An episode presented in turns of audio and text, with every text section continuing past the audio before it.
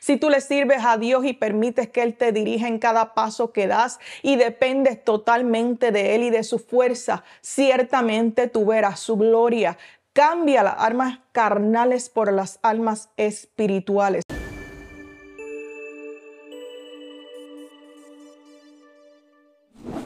Dios le bendiga, bienvenidos a Cultura de Avivamiento. Les saluda a su hermana María Angeli y estaré compartiendo una breve reflexión con ustedes bajo el tema cambio de armas. En Génesis 32 vemos que después de 20 años morando Jacob en Padán Aram, Dios le dijo es tiempo de que te regreses a la tierra de tus padres. Pero Jacob tenía un conflicto sin resolver. Jacob estaba a punto de enfrentar a su hermano y a su pasado y tenía miedo. Él necesitaba más preparación espiritual antes de entrar a la tierra de la herencia.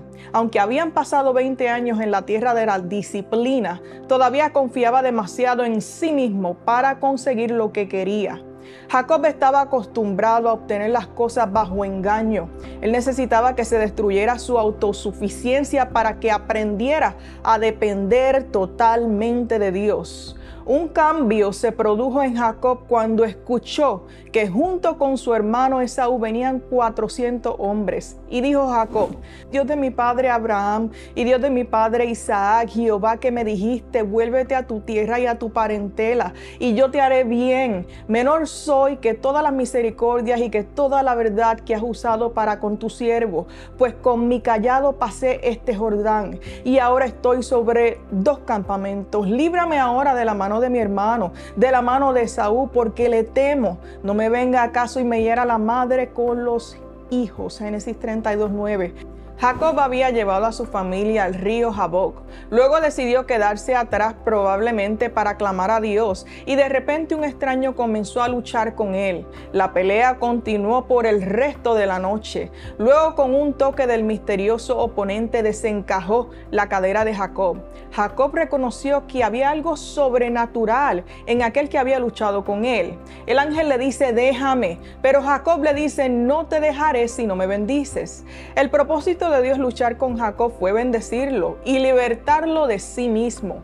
Cuando Dios golpeó el muslo de Jacob fue como una advertencia que ya no debía de andar por sus propias fuerzas. Era el tiempo de depender totalmente de Dios y caminar dependiendo de Él.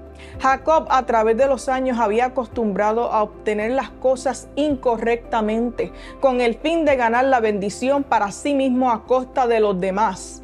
En Jacob podemos ver nuestras debilidades como seres humanos y la insuficiencia de la sabiduría humana. Pero Dios le demuestra que es con sus fuerzas, que es con sabiduría y con su poder.